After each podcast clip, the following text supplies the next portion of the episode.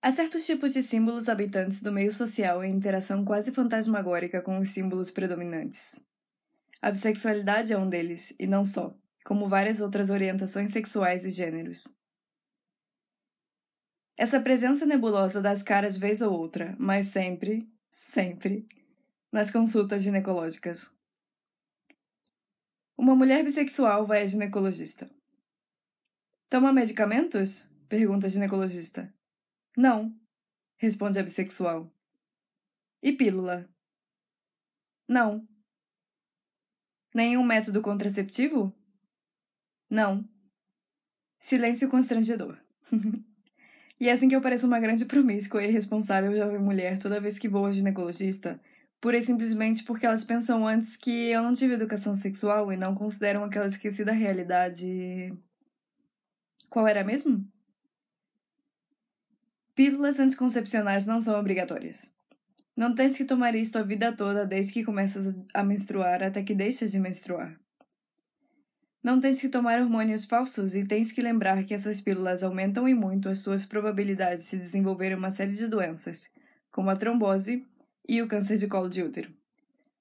Além dos efeitos a curto prazo, como perda ou aumento de peso, erupções cutâneas, alterações no humor, na libido, nos fluidos vaginais, etc. A realidade é essa. Mulheres bissexuais e lésbicas não precisam tomar pílula. E se eventualmente quiserem estar com homens, podem e devem usar métodos contraceptivos não invasivos. Sem comprar toda a merda colateral que vem numa pilulinha. Portanto, queridas ginecologistas, eu sei que vocês são umas fofas, mas por favor tenham em mente que nem todas as mulheres são héteros. E também que não pode dizer se uma mulher é hétero ou não a partir da aparência dela. As bissexuais agradecem. Continuação. e já que estou falando de bucetices, vou continuar. Eu fico muito chateada de ver minhas amigas escondendo seus pensos absorventes ou publicamente indo à casa de banho com uma necessaire cheia de pensos dentro quando tem o período.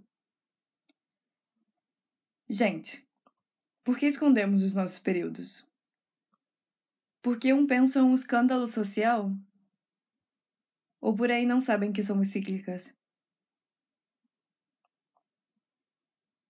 Um amigo meu no outro dia disse-me que pensava que as mulheres menstruavam durante um mês inteiro sem parar. Tipo num esquema mês sim, mês não. E eu fiquei chocada e percebi que não, não sabem que somos cíclicas. Só imaginam. E imaginar não é bem saber, na minha perspectiva, é mais Fantasiar. E fantasiam coisas mirabolantes. Tipo que se tenho um período agora e de repente tiro meu coletor, toda a habitação se tornaria uma grande piscina vermelha, no estilo Lágrimas de Alice Carroll. Ou poças de sangue quase neon à la Suspiria. Suspiria original, claro. E trago toda essa fantasia sanguinária, afinal, para lembrar que é importante aceitar o seu período e não sentir vergonha dele. Até podes aprender a gostar dele. Não escondas os teus absorventes, afinal não escondes o batom, pois não. É igual. Um acessório. Pensa nisso e até a próxima. Beijinhos na tua pele.